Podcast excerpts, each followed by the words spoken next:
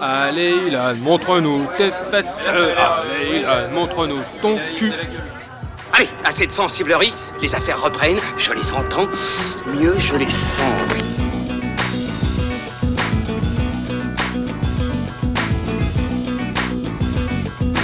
Qu'est-ce que c'est que ce foutoir, mon petit Bernard? C'est l'engin de guerre le plus puissant de tout l'univers. Allez, salut à tous, c'est parti pour fin de séance, épisode 26, votre podcast Cinoche qui vous donne la parole en sortie de salle comme chaque semaine depuis le Hurling Pub dans le 5e arrondissement de Paris où nous allons parler aujourd'hui autour d'un verre, le Glass of Beer. Voilà, du très très attendu glace de M. Night Shyamalan. Oui, qu'est-ce qu'il y a? Il y a un problème? Non, non, non. bon, d'accord.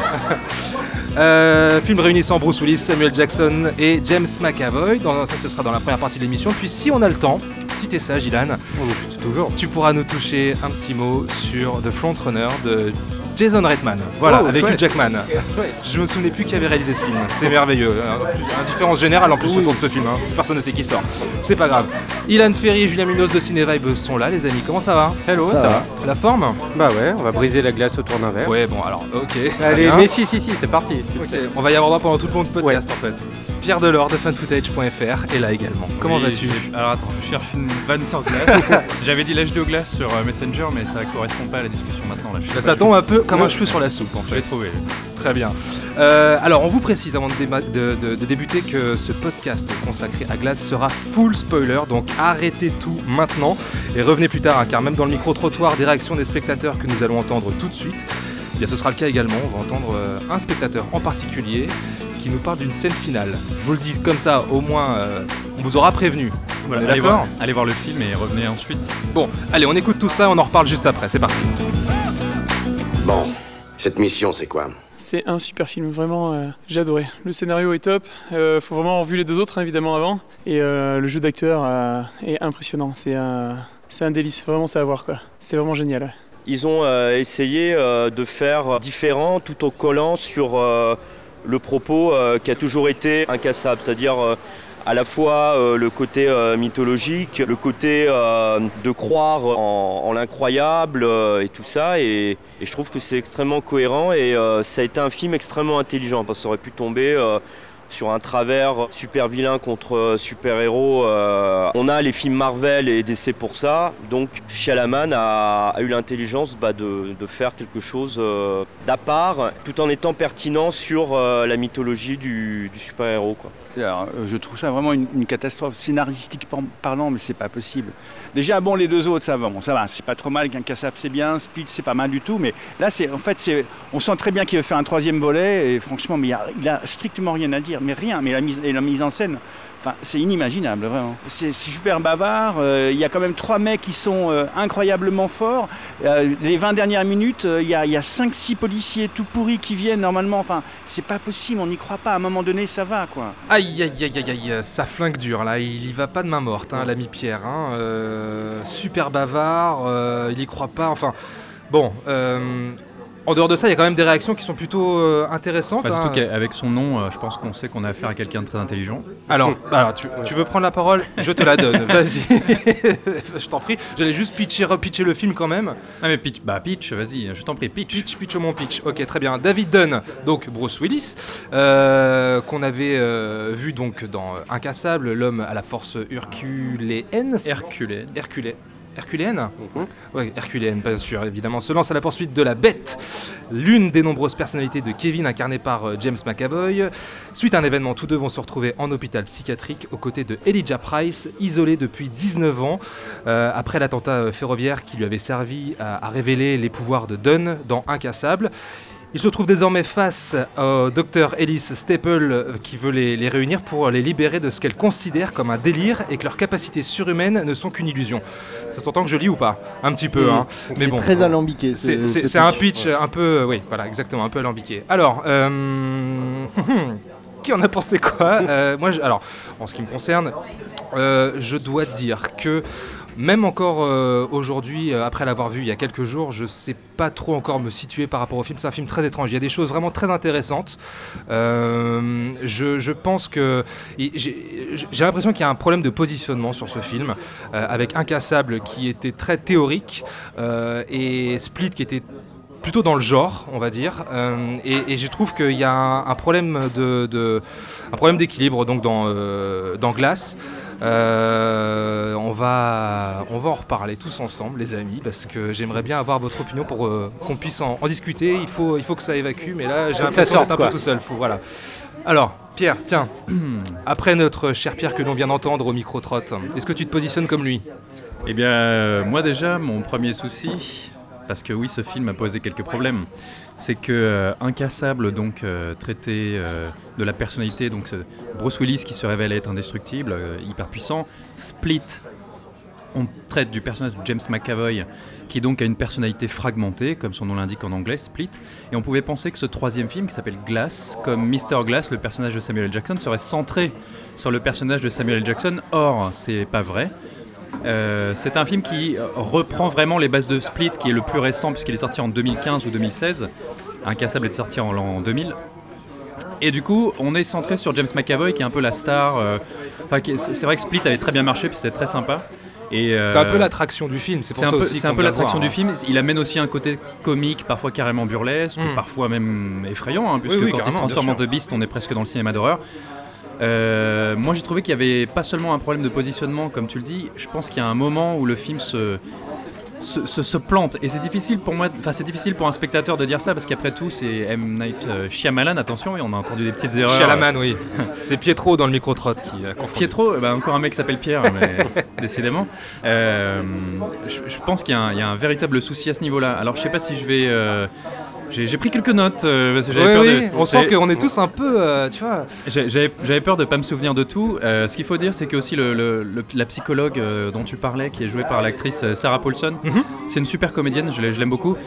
C'est le, c'est le nouveau personnage important, euh, central de l'histoire euh, qui est amené par ce film, Mhm. qui moi, elle aussi, m'a posé grandement problème. Euh, parce que donc, comme tu l'as dit, ces personnages sont enfermés dans un asile psychiatrique pendant la majeure partie du film. Et euh, M. Night Shyamalan, dont pratiquement tous les films traitaient de, euh, le plus souvent en tout cas, de la thématique de la croyance. Ouais. Et pas de la croyance religieuse comme on pourrait le penser, mais de la, la croyance en soi, de la croyance en ses pouvoirs, ses La foi. capacités, la foi. Mm. Euh, là, il a choisi de nous faire douter. C'est-à-dire qu'il nous a présenté deux premiers films qui nous prouvaient, qui nous montraient que les super-héros existaient dans le monde réel. Certes, avec une approche plus naturaliste, on n'est pas chez Marvel, mais que les personnages, les, les super-héros existent. Et on a dans ce troisième film un réalisateur qui se dit bah non, finalement maintenant je vais vous faire douter. euh, et si ça n'existait pas Alors, C'est un questionnement légitime, excuse-moi, je te coupe, parce que même sur la notion de, super-héros, qu'est-ce qu'elle est la notion de super-héros? Est-ce que ce sont. Est-ce qu'on peut dire que David Dunn, qui a une force surhumaine, peut être un super-héros, ou c'était justement du point de vue de Elijah Price qu'il était un super-héros et qui était présenté donc au spectateur pour qu'on adopte ça Alors ça, c'est Sarah Paulson qui le présente plus ou moins de cette manière. Euh, en fait, c'est quand même un mec qui résiste à un accident de train où tout le monde est broyé dans les flammes. a priori, c'est quand même assez surhumain. Euh, il est aussi capable de plier le métal, de défoncer une porte euh, blindée. Enfin, bon, il y a un moment, aucun être humain n'est capable de faire ça. Euh, et The Beast, il grimpe sur un mur. Alors certes, certes elle nous sort des, des anecdotes. Oui, mais il y a des champions d'escalade. Oui, mais non, mais il grimpe sur un mur nu, à main nue. euh, bref. Et puis là, on a un troisième film qui nous dit maintenant on va douter, et si jamais ça n'existait pas Alors pourquoi pas? Après tout, euh, moi, c'est pas comme ça que j'envisagerais les choses, mais c'est son film, il fait ce qu'il veut. Euh, il a le droit de nous faire douter, c'est pas inintéressant en soi. Sauf que M. Night fidèle à lui-même, il se sent obligé de nous amener un twist final qui désamorce tout ce principe. Alors, je sais pas si. Est-ce que je révèle ou est-ce que je révèle pas Oui, oui, bah tu peux révéler, C'est-à-dire bien sûr. qu'on a un film qui nous dit à la fin On, l'a- on on a prévenu. hein. qui nous dit à la fin, euh, depuis le début, nous sommes une société secrète qui est consciente de l'existence des super-héros et on ne peut pas supporter qu'ils existent dans le monde réel parce qu'on aurait des dieux face à des êtres humains et ça ne va pas. Donc en fait, on veut vous faire croire que vous n'êtes pas des vrais super-héros, mais nous on le sait que vous l'êtes bien. Et il y a un moment, je trouve que là, il y a un vrai problème, alors pour le coup de positionnement, c'est-à-dire que euh, je pense qu'en tant que spectateur, nous on sait que ça existe, on a vu les deux précédents films, ou même on a envie d'y croire, on préfère y croire que ça existe. Donc déjà de base, je pense pas qu'on soit embarqué dans le même raisonnement que ce que veut créer en nous euh, M. Night Shyamalan.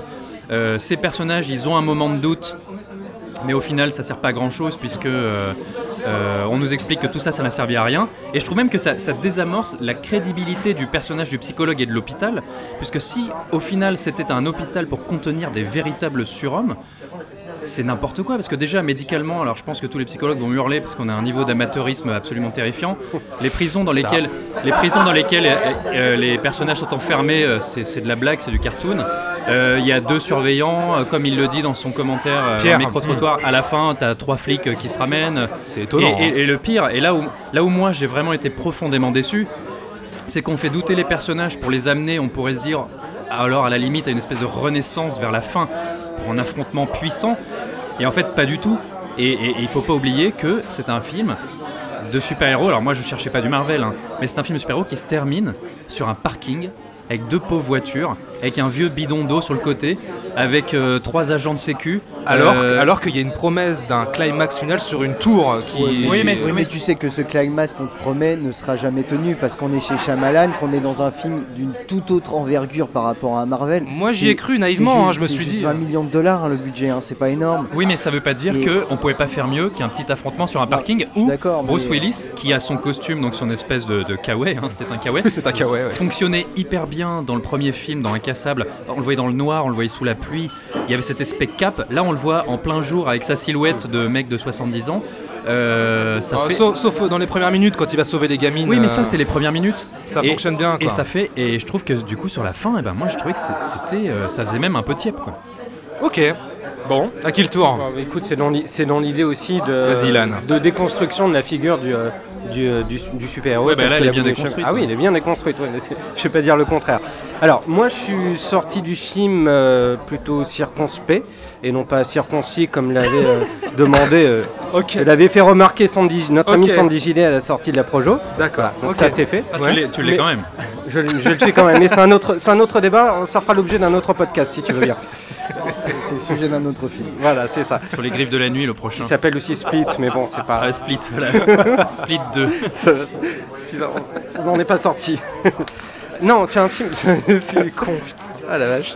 Allez, on, on- donc, on va y arriver. Tu Bon, étais circonspect. voilà, j'étais circonspect. Est-ce que tu es toujours circonspect Je suis toujours circonspect. C'est-à-dire qu'en fait, c'est euh, alors c'est une bonne et une mauvaise chose dans la mesure où c'est une bonne chose euh, parce que si la dernière fois qu'un film de Shyamalan m'avait laissé cette impression euh, à la fois de satisfaction et de frustration, mais plus de frustration, c'était c'était Le Village. Ouais. La dernière fois que je suis sorti d'un film de Shyamalan en me posant des questions, en me disant mais en fait est-ce que j'ai affaire à un film génial ou à l'arnaque du siècle?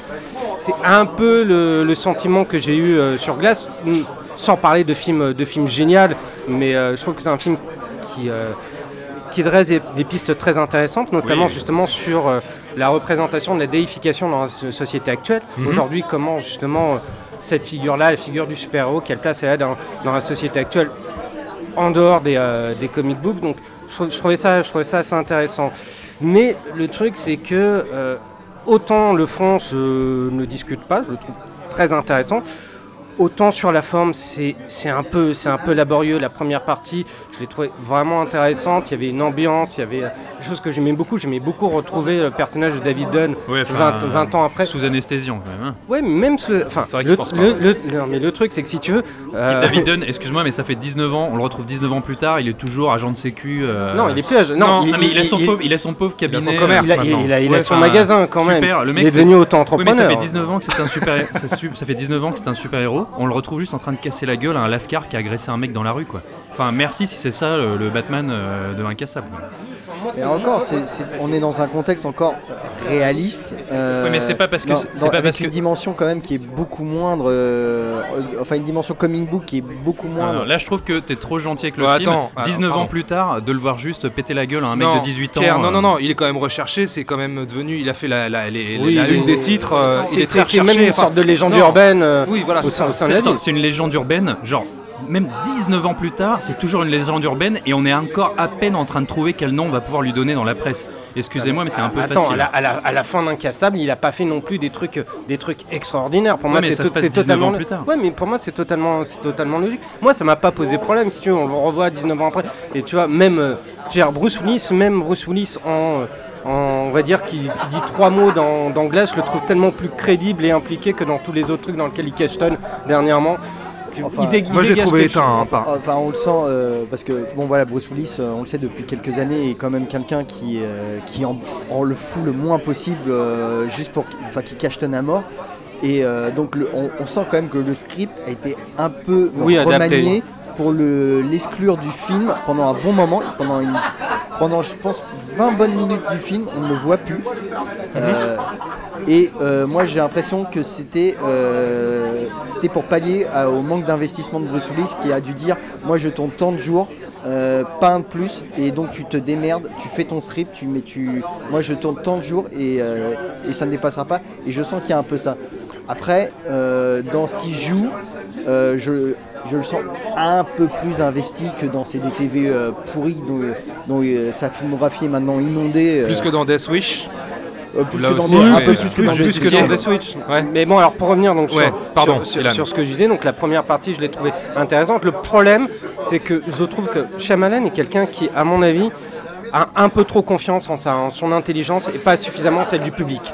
Ce qui fait que pendant toute la deuxième partie, il te surligne son propos, il surligne l'action est C'est constamment paraphrasé par, par, par les les- personnages. par les dialogues. qui- ouais, par les- personnages. c'est comme dans les comics. Exactement, Oui, bah, les merci. personnages qui, qui, vont te, qui vont te dire bon bah là on est à tel moment du comic, là on est à tel moment de ça. Au bout d'un moment on a compris le truc, on sait ce qui se passe, on comprend les, on comprend les, les enjeux, on voit à peu près où tu veux en venir. Et si tu veux, ça dessert ton propos que de vouloir justement nous le donner à la truelle comme Non ça. mais c'est surtout que c'est frustrant ces dialogues explicatifs ou euh, un peu méta pour te dire hey, les gens parce que ce qu'il y a c'est qu'en fait on comprend parfaitement par sa mise en scène sa mise en scène est top elle est, euh, elle est brillante elle est bien euh, enfin je veux dire chaque effet qu'il veut euh, accomplir euh, c'est fait et le spectateur comprend immédiatement où on veut en venir. Et voilà c'est qu'il se sent obligé. Alors moi je sais j'ai un peu une théorie. J'ai l'impression que toi tu dis qu'il a euh, pas confiance au spectateur. Moi je me demande si finalement il n'a pas assez confiance en lui parce que bon voilà on va resituer un peu Shyamalan. C'est qu'il a passé il a, disons qu'il a, il a pris le gros melon assez vite hein. Euh, il y a une interview de Samuel Jackson qui leur raconte un peu sa relation sur Incassable et euh, apparemment euh, il se la pétait beaucoup depuis euh, le succès de Le Sixième sens. et Il, le- il le reconnaît même lui. hein. D'ailleurs, je crois que Pierre, tu, l'as- tu l'avais vu euh, Oui, oui, sur, à euh, l'avant-première de Split. il y il a s'était deux- excusé. trois ans, je sais plus. Et, Ouais. euh, oui. Et euh, il a connu, euh, enfin, je veux dire, on, on l'avait cité comme le nouveau Spielberg, euh, le nouveau prodige du cinéma américain. Et euh, tout d'un coup, le, le mec a dû euh, faire face à une, euh, une vague de, de critiques et de, de contre-performances Mm. dans, dans les succès de ses films. Euh, à raison, parce qu'il devenait quand même de plus en plus mauvais après euh, Le Village, que moi je trouve euh, très bien, mais euh, qui déjà euh, suscitait vraiment le débat, même avant euh, Signe quand même. Mais enfin, c'est un, réalisateur qui, est- qui a été plus bactère à un moment. hein. C'était vraiment, il était ringard. Jusqu'à ce que son nom soit quasiment retiré de l'affiche sur After Earth. Ouais. Ouais, mais- Ah ouais.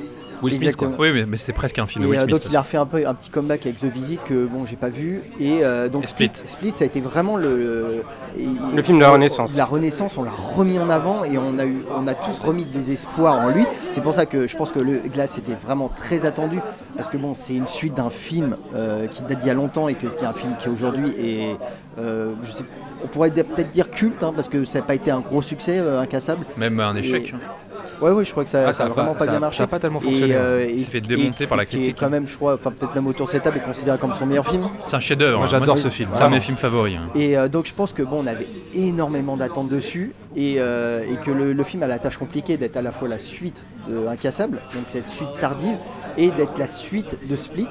Donc ce qui fait, comme tu disais, Pierre, que il y a un peu une espèce de show euh, de James McAvoy Alors que qui, le, film s'appelle Glass, enfin pardon, ça- mais. qui s'appelle Glass, que Samuel Jackson euh, apparaît très tardivement dans, le- dans le film.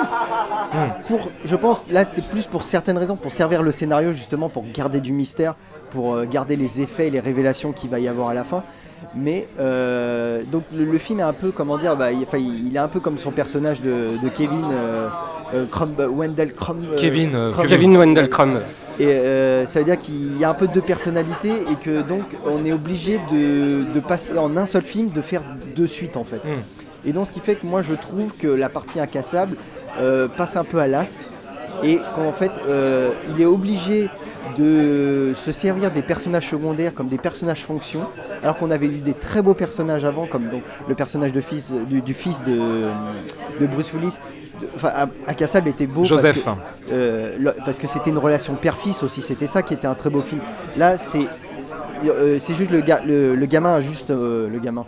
Oui, et puis, il, il est grand le gamin. Il Grand. a une vingtaine d'années maintenant. Ouais, puis Ouais, il mais on est, on plus est plus, costaud que on nous. est- on est plus vieux que lui. hein. Mais c'est intéressant que tu parles de Joseph, pardon. Oui, vas-y, et, ouais, excuse-moi. et donc, et on a Anya Taylor-Joy. Anya, Anya, pardon, je me souviens jamais de, de son prénom. À chaque Anya. Taylor-Joy, qui est une actrice que et, j'aime et beaucoup. qui était très, enfin qui avait un rôle d'importance dans Split. Et là, pareil, qui est, euh, enfin, on, on non est- seulement un rôle important, mais on nous suggère, enfin, on pouvait penser, ce, à- vu, au vu de la fin de Split, qu'elle serait peut-être même euh, elle aussi euh, un être supérieur. Mm, tout à fait. Et, là- en fait, là-dedans, c'est juste une et ado là- comme les Et autres. voilà, et là, c'est juste une, une ado euh, plus tellement traumatisée. Et euh, enfin bon, c'est un personnage fonction. Qui a compris comment apprivoiser. Oui, voilà, qui a, qui a compris comment Kevin. apprivoiser Kevin et euh, qui donc qui sert de, de calmant, je veux dire. Et, Oui, euh, bah oui, c'est ça. Ouais, mais et- c'est intéressant, et, ça, en fait, son personnage ne va pas plus loin que ça. Et, et on se dit, c'est. Il y, a- il y a une dimension en fait, émotionnelle que je trouve qui, qui passe un peu à l'as, c'est dommage. Parce qu'il y a- moi, il y a juste la toute fin qui m'a ému. Mais, oh. On va en reparler de la toute fin. Ça, ça. et, mais c'est un film qui est un peu vide d'émotion. C'est un film qui est très bien foutu, je trouve, euh, en matière de suspense, euh, euh, de, de- de climat, tout ça. D'exécution. Voilà, d'exécution. Mais il manque ce, ce, ce regain d'émotion, qui a- enfin ce regain, ce, ce, ce- ce- Ça touche, ouais. c'est- c'est- c'est- cette touche d'émotion qu'il y avait, qu'on- en fait, qu'on d'incassable qu'on voulait tous Bah, retrouver. c'est problématique parce que moi, la seule, euh, le moment émouvant du film, c'est un flashback entre euh, Bruce Willis et son fils qui, est une, Joseph. qui est une scène non retenue d'incassable. Exactement, avec le thème derrière, et c'est là où j'ai Et la eu- scène de. Pareil, une autre scène coupée d'incassable euh, où on voit le jeune Glass qui prend euh, un manège, qui monte dans un manège dans une fête foraine. Cette scène, elle est terrifiante, mais c'est une scène coupée du Mm. film des années 2000, quoi. Non, je te disais le manque d'émotion, un gros problème pour moi parce que au final, ces trois personnages secondaires, l'idée que euh, le concept que en soi, étant chacun attaché à un des trois héros, ils se retrouvent, qu'il n'y ait pas d'antagonisme en eux et qui servent le récit, voilà, etc. C'est pas idiot. Je trouve que Anya Taylor-Joy, malheureusement, elle est sous-exploitée. Moi, j'espérais qu'elle ait un grand rôle là-dedans, c'est une comédienne que je surveille et que j'aime beaucoup. Mais ce- celle qui m'a posé vraiment problème, c'est la comédienne, je connais pas son nom, qui joue la mère de Glace. Mais il y a un moment, euh, enfin, et pourtant je me moque de Bruce Willis en disant qu'il est, sous calmant, mais alors elle, euh, plus impassible, tu meurs quoi. Elle a le niveau d'acting d'une porte de prison quoi. C'est euh, hallucinant. Elle est jamais émue, elle, euh, elle ne dégage rien. Quand elle est face à son fils qui a tué des milliers de personnes, elle a même pas le dé- début d'une larme. À la fin, euh, son fils, euh, désolé pour le spoil, euh, mais Glace est mourant, elle se penche au-dessus de lui, et c'est limite si elle n'est pas en train de sourire en lui tapotant sur la tête. C'est- affreux, moi je trouve c'est vraiment... Et en plus, elle a le visage figé par un maquillage de vieillissement qui est abominable.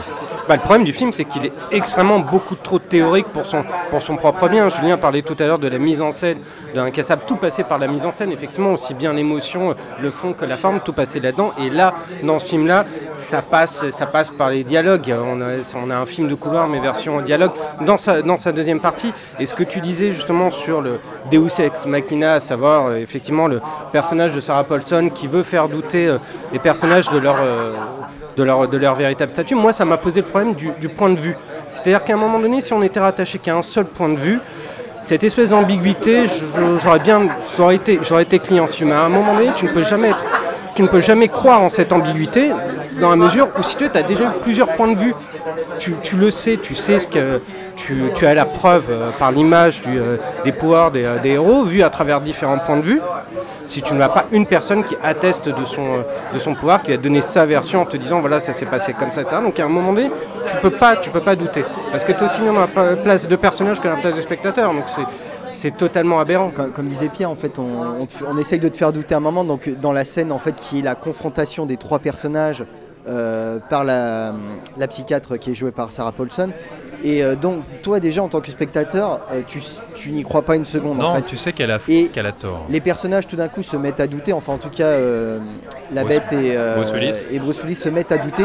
Tu sais pas trop pourquoi, parce qu'en fait, tu dis, enfin, ça fait 19 ans que vous êtes dans Bah cet oui, état. bien sûr. Et en 5 minutes, il suffit que vous il y, a- il y a une personne qui vous parle pendant 5 minutes et tout d'un coup, vous vous mettez à douter. Et, et c'est là que le film a vraiment, je trouve, un petit creux. En, termes- en termes de rythme et, euh, et en termes de scénario, c'est-à-dire, et euh, c'est surtout qu'on n'y croit pas en fait, parce que Alors, on est est-ce que- déjà convaincu. Il y, a- il y a quelque chose quand même qui, euh, qui, est, qui me trotte dans la tête depuis que notamment j'ai entendu Pietro dans le micro-trottoir. Parce que, bon là on n'est pas tendre avec le film, ok. Néanmoins, il dit quelque chose qui est intéressant, c'est que il dit que voilà, c'est c'est- qu'on adhère ou non, c'est une œuvre à part entière. Il y a, Non, je, suis- alors, je suis entièrement. Alors attends, je euh, termine, je termine, je termine. Je termine. Sur le côté euh, mythologique, euh, et que ce, en, en maintenant le doute, même en, en tant que spectateur, tu vois, euh, quand il parle de, de- de croire en l'incroyable, et, euh, et quelque part il trouve ça extrêmement cohérent, juste sur ce- cette notion-là de croire en l'incroyable. Pour moi, ça, ça- ça traverse vraiment tout le, tout- toute, toute cette, euh, toute cette trilogie, et, et c'est en ça aussi que ça tient. Alors, dénouement, euh, dénouement euh, incohérent ou pas, euh, ok, chacun jugera, mais, mais sur ce, fait-là, sur le, se réapproprier le mythe du, super-héros, de, croire en l'incroyable. Alors, oui, certes, on l'a dit, il déconstruit un, incassable d'une certaine façon, mais, mais néanmoins, en tant que, que, réception, en tant que, simple spectateur, cette idée-là, justement, de, toujours croire en l'incroyable, pour moi, ça se tient en fait. Moi, c'est ce que j'ai trouvé intéressant dans, dans, dans le film, c'est le côté on démythifie pour remythifier, on déconstruit pour reconstruire. Encore une fois, sur le, sur le plan de la théorie, sur le plan du, du fond, je trouve que le film propose des, euh, des- pistes intéressantes et le fait qu'il soit toujours sur cette, sur cette espèce de dichotomie, truc assez, euh, assez contradictoire en soi, mais extrêmement logique dans, dans le cheminement, je trouve que ça en fait un film qui est, qui est, qui est intéressant. Après, euh, encore une fois, on, on- on l'a dit, c'est le, c'est le, comment dire, la- l'art et la manière. euh, Il y a l'art, mais la manière est peut-être un peu laborieuse, quoi. Moi, ça enfin, ça m'aurait plu que le troisième chapitre de cette trilogie soit de la démystification complète, mais tu peux pas te contenter avec tout le travail qui a été fait sur les, deux, les en premiers fait. films. Tu peux, non mais attends, c'est démystifier pour justement faire réémerger le mythe encore plus fort. ce qui n'arrive pas, voilà. Et euh, mais il aurait, il, faut- il pouvait pas se contenter d'une scène comme ça, de dire voilà, je vais semer le doute dans les personnages et tout le monde va adhérer. Et après, on repart euh, et, on, et on remonte en fait ce qu'on savait depuis le départ. Non, là, le film aurait pu être une, euh, voilà, une démystification, euh, pas à pas. euh, Il y a de l'ambiance ici. pour comment dire pour pour insinuer vraiment ce doute tout au long d'un film de dire attends mais pour, pour que le spectateur perde de pied en fait et même soit déçu pendant une grande partie du film et après on tu vois on, re- on, re- on recrée le mythe et là tout le monde est satisfait en Mais fait ça, ça aurait sous-entendu d'avoir à la fin une scène à dimension mythologique et pas euh, deux pauvres mecs qui se battent sur un parking et qui sont attaqués par euh, trois agents de sécu. Euh, Il y a un moment, faut non savoir mais d'accord, d'accord, mais est-ce que, mais est-ce que l'approche, il a pas eu là, justement une approche plus intime de moi ça j'ai- l'impression vraiment qu'il a parfois pas tellement pris son sujet au sérieux. Enfin, c'est, tu vois, sa, société secrète. euh, Ah. On voit les membres qui se retrouvent dans un pauvre restaurant du coin de la rue et même le serveur qui est en train de servir une bière à la pression a le tatouage de la société secrète sur la main. Enfin, n'importe quoi. Et euh, tout son hôpital, ça tient pas la route. Quand euh, M Night Shyamalan fait son traditionnel caméo. euh, C'est- pas l'hôpital de la société hein, c'est un hôpital quelconque Privé qui- qui- Oui, mais qui- dans lequel qui- ils ont installé du matériel de fou Oui, furieux. non, mais euh, parce que la- il est dit que la, la psychiatre, donc Sarah Paulson, euh, n'est pas une, euh, comment dire, euh, quelqu'un qui travaille dans l'établissement euh, Oui, mais, permanent. oui, mais elle, est quand même, elle est quand même médecin et Oui, ils ont quand même sûr. fait installer un matériel de Oui, fou et une, un espèce de jerrycan d'eau qui se fissure tout seul euh, à la fin du film. Enfin, Alors, bon. il, il tape dessus. hein. Non, il se fissure avant qu'il tape dessus. Oui, mais Il se fissure tout seul. Euh, et si tu veux, c'est comme ce caméo de euh, M. Night Shyamalan. euh, il a toujours un caméo dans chaque film. Il est Là- gênant un peu. Là, il réapparaît et ce caméo, il est gênant. Il est un peu drôle, mais pas vraiment. Euh, évidemment, bah, il reprend son personnage parce qu'il faisait déjà un caméo dans les années 2000, donc il fallait que ce soit le même. Et ça dure une plombe. Et puis il se tourne vers euh, Bruce Willis et lui dit Mais tu sais, j'ai changé. Et ben en fait, oui, je pense qu'il a raison. Il a changé et il a abordé son film d'une manière totalement différente. Je pense qu'il y a certains aspects qui sont même, euh, enfin, en tout cas, j'en avais l'impression pas pris au sérieux, et même dans son rapport à sa propre création, euh, quelque chose qui m'a posé problème. Alors euh, attention, est-ce que j'y vais ou pas? Est-ce que je, ré- je révèle le destin Allez de... Allez, bon, bah, il se trouve que le personnage donc de Willis, euh, David Dunn, euh, meurt à la fin. Mhm. Mais Bruce Willis, qui survit à la- donc son pouvoir, sa, sa grande faiblesse, c'est pas la kryptonite, c'est l'eau. Euh, il survit une noyade dans une piscine dans un cassable, et là, il meurt. il euh, la tête, la tête dans une flaque d'eau. Mais, mais là, Alors attends, mais là, la tête dans une flaque d'eau euh, sur un parking euh, par un pauvre policier, euh, voilà. Mais il y a un moment, j'étais, je, suis allé le voir avec mon ami Mathieu qui avait participé à l'émission sur les animaux fantastiques. Je lui ai fait un coucou. Que Coucou, je lui ai dit- Mathieu. coucou Mathieu. Ce que je lui ai dit, c'est que c'est comme Star Wars. C'est que à chaque fois que je regarderai la trilogie originelle, j'aurais, malgré moi en tête toutes les conneries qu'ont amené la prélogie ou la version Disney. Et ça veut dire que maintenant, quand je verrai Incassable, qui est un de mes films fétiches, qui est un film magnifique, qui est un chef-d'œuvre, je saurais que David Dunn, il meurt comme une merde, la tête noyée dans une flaque d'eau. Et là, je trouve qu'il a fait du tort, il a fait vrai. du tort à sa franchise. Et tu vois, un casse Split, ça tient tout seul. C'est un film que j'ai beaucoup aimé. Incassable, ça tient tout seul. Pour moi, Glass, c'est un film que tu ne peux pas regarder seul. C'est une, à mon avis, hein, c'est une œuvre que tu ne peux pas apprécier sans avoir vu les deux autres. Parce que c'est un espèce de Avengers 6, euh, tu vois, avec tous les clins d'œil, on revient sur des petits trucs. Et on termine avec une espèce d'idée, euh, tu vois, on, on- fout la, on fout la franchise dans une flaque de boue, quoi, littéralement. Et pour le coup, Ke- Kevin a une mort plutôt euh, honorable, je trouve. relativement Elle- elle- honorable, elle est mais euh, belle mais- entre guillemets, mais elle est, cas. Glass, dont le film porte le nom. Euh, lui, euh, il se fait démanteler comme un pauvre pantin et, euh, il meurt dans les bras d'une mère qu'on n'a rien à foutre. Et au final, c'est pareil, ça m'a étonné, tu vois. Par exemple, dans Incassable, Glass, qui, qui- qui est cet enfant traumatisé par sa, maladie des eaux de verre, etc., c'est un, personnage qui a sans cesse cherché sa place. Est-ce que je suis une erreur ou pas?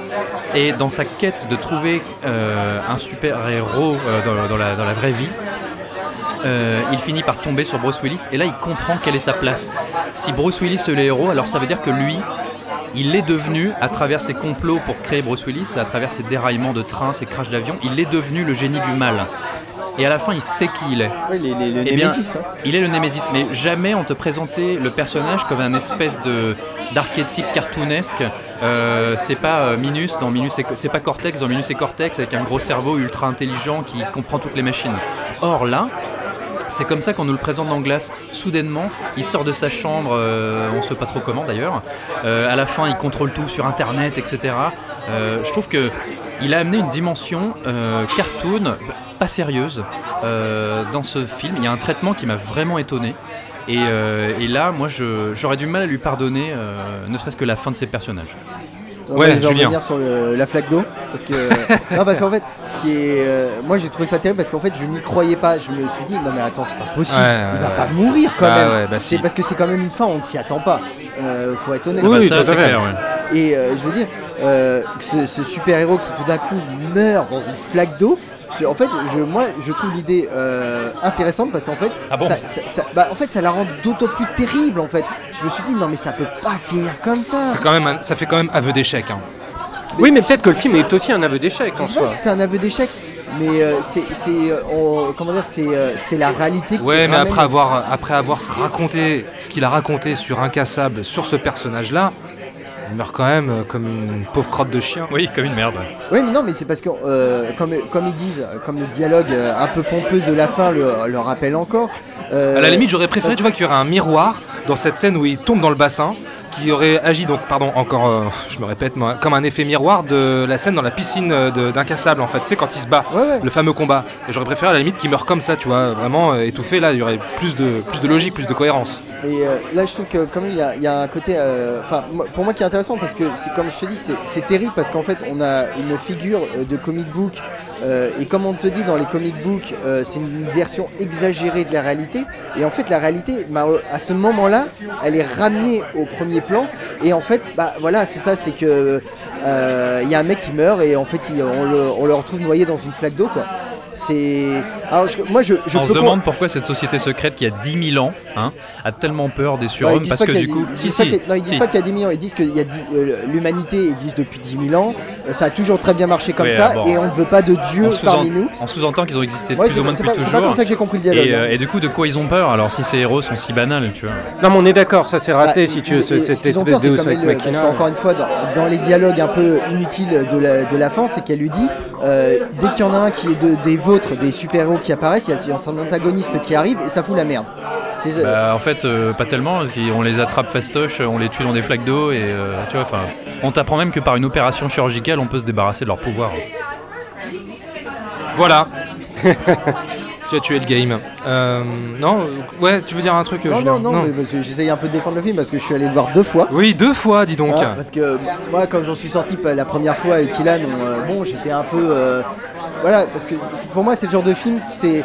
J'ai vu des gens qui avaient des avis très tranchés dès le départ en sortant de la salle, et je me dis, c'est quand même le genre de film, moi, je trouve qu'on peut.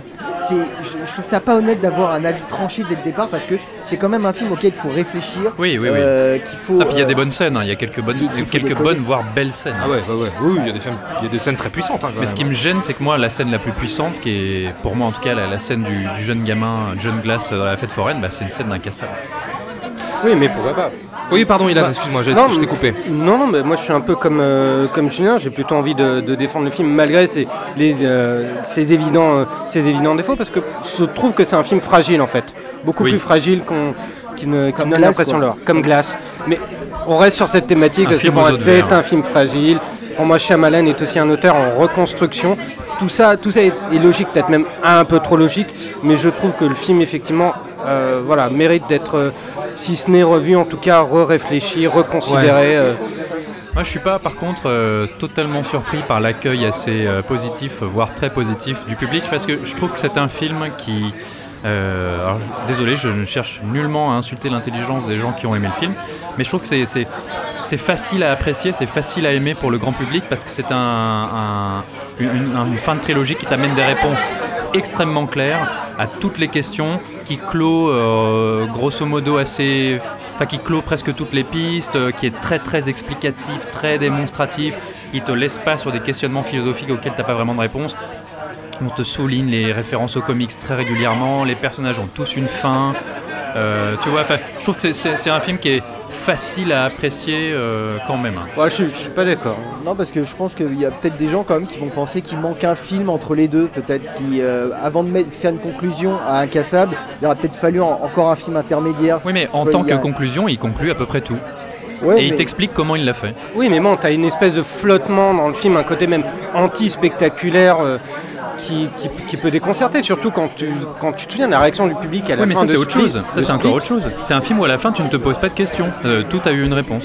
Oui, bah oui, enfin en même temps c'est la la fin d'une trilogie. La société secrète, à la fin, on peut encore se dire, mais. euh, il- enfin, euh, Elle existe. Parce qu'en fait, moi, je me suis posé la question. Donc, est-ce qu'il va y encore avoir des suites et, et est-ce qu'on va voir de nouveaux personnages euh, super-héroïques et est-ce Ouais, mais ça c'est encore, ça c'est encore autre chose. C'est Oui. encore de se dire, c'est est-ce que ce réalisateur va décider maintenant de faire d'autres films? Mais la trilogie incassable, elle est bouclée.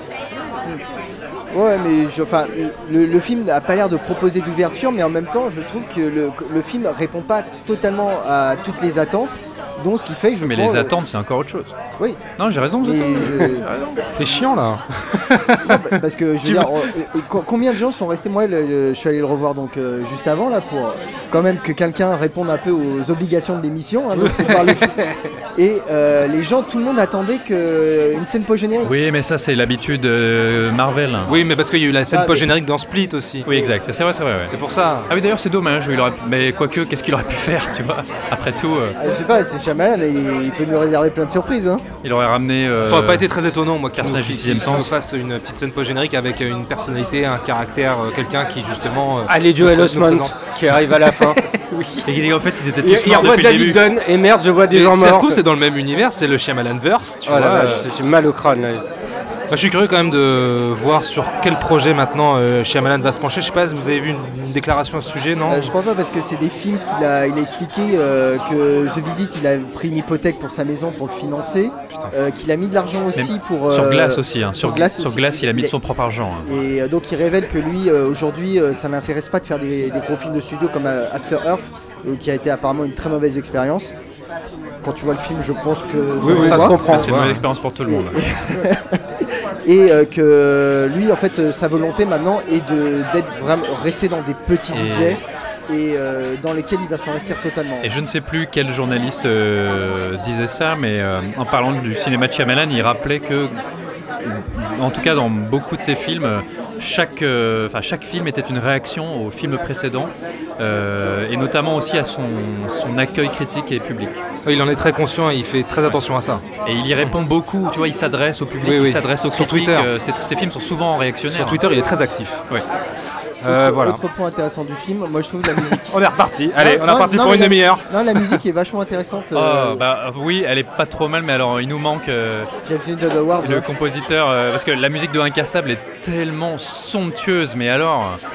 Et finalement, les, lui, il est occupé sur les animaux fantastiques en ce moment, donc il avait pas que ça, il pouvait pas, mais. Ouais, mais il y a, y a- je trouve qu'il y a un mélange audacieux entre des espèces de musique un peu. euh, Bon, on est entre le sound design et- C'est des nappes, ouais, c'est des nappes de son. euh. Ouais, mais avec le, à l'écoute tout seul, je sais pas ce que ça Ah va bah, à donner. mon avis, euh, mais, c'est relou. euh, mais, mais dans le film, c'est, je trouve ça vraiment intéressant. Euh, bon, bah, Glace est en salve. Dites-nous ce que vous en avez pensé. On lance pas de jingle, on va tout de suite enchaîner avec toi. Tu sais quoi Oula, oula, oula, oula. On va tout de suite enchaîner avec toi pour euh, The Frontrunner. Non, tu veux faire une petite pause Ouais, je vais faire une petite pause. Allez, petite pause, Une jingle. pause, une pause pipi Bon, ça y est, Ilan, il a fait son petit pipi. Voilà, mon petit pissou. Ok, très bien. Donc on peut attaquer The Frontrunner, le nouveau film euh, signé Jason euh, Reitman, qui est très productif, hein, euh, puisqu'on on, on- on l'a quitté cet été avec Tully. On vous renvoie vers notre podcast, évidemment. Alors, autour de la table, il n'y a que Ilan qui a vu ce film-là, donc euh, tu vas nous en parler. Je te fais un petit pitch d'abord Vas-y, vas-y. Voilà, ça, ça- ça- ça- ça raconte l'histoire vraie donc, de, de Gary Hart, ancien sénateur américain du Colorado, candidat et favori du Parti démocrate aux élections présidentielles de 1988, mais stoppé brutalement en pleine ascension à cause d'un scandale d'adultère qui éclaboussa sa vie privée et sa carrière. Particularité du film, pour la première fois de l'histoire, le journalisme politique et la presse à scandale se rejoignaient et ont provoqué la chute d'un homme politique. Et j'ai envie de dire, toute ressemblance avec un ex-président français ou américain est purement fortuite. Ça, c'était ma petite touche perso. Alors, Ilan, qu'est-ce que tu as pensé de ce film? Alors, est-ce qu'on peut déjà dire que je suis le podcasteur attitré de Jason Reitman? Mais oui, c'est ton grand copain. Voilà, sait. parlé de Tony il y a quelques mois. que- chemise tous les deux, on le sait. que j'avais que j'avais bien aimé. Alors là, là c'est différent, c'est-à-dire que le pitch que tu que tu as présenté euh, est, euh, est, intéress- est intéressant et donne de très belles euh, pro- promesses. Le problème, c'est que le film ne les tient absolument pas. Le film voudrait parler à travers l'histoire de Gary, Hart, donc cette étoile filante du Parti euh, démocrate qui aurait pu être un, de- un, euh, un de nos présidents américains, qui aurait pu être Bush, euh, enfin, qui aurait pu être président à la place de Bush, une sorte de Kennedy, de nouveau Kennedy, frappé en pleine ascension. Ça pose la question de où commence, euh, où commence, euh, où termine la vie, euh, la vie publique, où commence la vie privée, et inversement. À quel moment le, le journalisme est devenu du journalisme spectacle, au même titre que la politique, etc. Tout ça aurait été très, très, in- très intéressant. Le problème, c'est que Jason Reitman, lui, en parle de manière extrêmement plate. C'est des questions très actuelles en plus. Voilà, en plus très actuel. Il en parle de, de manière très plate, il se mouille pas, il n'y a, pas de- y a pas de prise de position, il n'y a pas de réflexion véritablement poussée sur, sur ces questions-là. Mhm. Et quand tu vois ça, tu as une véritable frustration, c'est que tu te dis qu'un film, un sujet pareil aurait pu être très bien entre les mains d'un Aaron Sorkin. Oui, oui, bah oui, pardon, oui, oui, non, mais t'as raison. Je t'ai perdu là, Non, non, non, il y a- un peu de retour, c'est pour ça, Non, non, mais euh, Aaron Sorkin, ouais, carrément, la Bah, Maison Blanche. bah, euh, il aurait fait un très bon épisode à la Maison Blanche, ça aurait pu être sûr. un très bon film à part entière scénarisé par Aaron Sorkin. Là, c'est très plat, ça enfonce des portes ouvertes. Et l'autre, euh, l'autre problème, c'est que ce personnage de Gary Hart, on ne sent à aucun moment effectivement que ça aurait pu être le nouveau Kennedy. Mis à part qu'il est incarné par euh, Hugh Jackman, qui lui donne un peu de charisme, Ouais. Tu sens pas, tu ne vois pas quelle, euh, quelle idée le mec avançait, euh, quelle idée aurait pu être suffisamment progressiste pour faire bouger les lignes aux États-Unis, etc. Tu sors pas de la salle en disant putain, les, les Américains sont passés à côté d'un super président. Et c'est extrêmement frustrant, donc c'est ni fait ni à faire comme film. D'accord, ok. Mais est-ce que quand même, je pose la question, est-ce que Hugh Jackman arrive lors de ses congrès avec des petits pas de danse, euh, avec une musique tonitruante, avec des feux d'artifice euh, Est-ce qu'il y a un retournement de situation à la Shyamalan Il fait des claquettes à un moment donné. Ah Non, je déconne. Euh, non, non, même pas. Comme je t'ai dit, le côté ultra charismatique et magnétique du, euh, du candidat n'est absolument pas mis en avant. Donc euh, voilà, c'est- encore une fois, c'est- c'est c'est très plat. Et même, même Hugh Jackman, Hugh Jackman fait du Hugh Jackman, quoi. Donc c'est pas, c'est c'est- c'est bien, mais sans plus, quoi. Ok. Étonnant d'ailleurs euh, ce, ce Jason Redman parce que euh, je disais tout à l'heure que c'est un jeune euh, réalisateur très, très actif et on a appris d'ailleurs cette semaine que Jason Reitman allait reprendre la franchise Ghostbusters, Eh ouais. reprendre la franchise de Papa. Alors personnellement je suis très très étonné qu'il s'attaque à un film de studio, qui reprenne cette franchise même, qui euh, je, je l'attendais vraiment pas là-dessus. Je sais pas ce que bah, vous en pensez. Moi, ça- non, vas-y. Ah non, pardon. Non, vas-y, vas-y. Excuse-moi. Non, Euh, à ouais, vous Pierre. l'honneur. À vous, euh, très bien, merci. Euh, non, mais dans une interview, euh, Jason Reitman avait dit qu'il se, il se considérait peut-être comme le premier fan, premier fan de Ghostbusters pardon, au monde, puisque, euh, bah oui, fils d'Ivan Reitman, il a passé euh, toute sa jeunesse, toute son en- une partie de son enfance, en tout cas, sur les plateaux de Ghostbusters 1 et 2, qu'il a côtoyé les acteurs, qu'il a côtoyé les décors, l'univers, les techniciens, que tout ça, ça faisait partie de la, la construction de son, bah, son, son univers cinématographique, et donc du coup, bah, il avait aujourd'hui Euh, son de- univers cinématographique, je suis pas sûr. Peut-être de sa construction en tant que ciné- cinéaste, en tout et cas. que- et qu'aujourd'hui, euh, bah, il comptait bien se le réapproprier, peut-être aussi grandement déçu par le remake de 2016 de Paul Feig, et donc que du coup, euh, voilà, il a lâché dans la foulée un petit teaser où on voit la, la- la voiture Ecto One sous une bâche dans une grange. Donc c'est peut-être une note d'intention pour le film à venir, qui est prévu pour 2020. Ce qui, ce qui- ce qui peut être intéressant, c'est justement de voir Jason Reitman sur un, sur un, autre, sur un autre terrain, de voir creuser d'autres thématiques que celles dans lesquelles il s'est engouffré depuis, euh, depuis même Juno. Parce que depuis Juno, c'est un peu toujours les mêmes thématiques qui, euh, qu'il ressasse la famille, la maternité, euh, les, des- enfin, des- des valeurs très, très américaines. Et là, le voir s'attaquer à un divertissement forcément Populaire. populaire, Hmm. Ça va peut-être l'amener à se, à se renouveler. Moi, je suis crois- curieux. J'y crois pas tellement à ce, à ce projet. hein. Je, On verra ça sent- bien, Ça, ça- sent ça sent Ouais, on peut pas- l'opportunisme. Ça euh, peut pas être pire que la version 2016. hein. Ouais, bon. Ok, donc euh, The Frontrunner, euh, c'est en salle et c'est en face donc de, ouais. Bon, vous avez compris, The Frontrunner est pas très recommandé par euh, Euh, Ilan. oui, hein. oui, il est pas, il est pas, pas en pole position par rapport à Glace. Voilà, donc même si Glace, vous l'avez entendu, euh, euh, suscite euh, le débat. a plus de parfum. Waouh Alors là, Est-ce que c'était pas joli ça celle-là elle est belle. Celle-là elle est belle. Allez, merci à Alex, Pietro et Pierre pour nous avoir accordé quelques instants au micro de fin de séance. Merci pour euh, vos avis euh, dits avec euh, beaucoup de passion. Pour nous retrouver, c'est très simple. C'est sur toutes les applis podcast, évidemment, sur SoundCloud et sur Spotify. N'hésitez pas à vous abonner, à vous abonner également à notre Twitter, arrobase fin de, fin de underscore séance, hashtag fin de séance. Euh, N'hésitez pas également à partager, euh, à commenter, n'hési- n'hésitez pas, on, on répond à tout. Euh, Ilan et Julien, merci les gars. Merci à toi. J'espère que vous avez passé un bon moment en notre compagnie. Bah oui, bah oui, Bah oui, ça que vous revenez.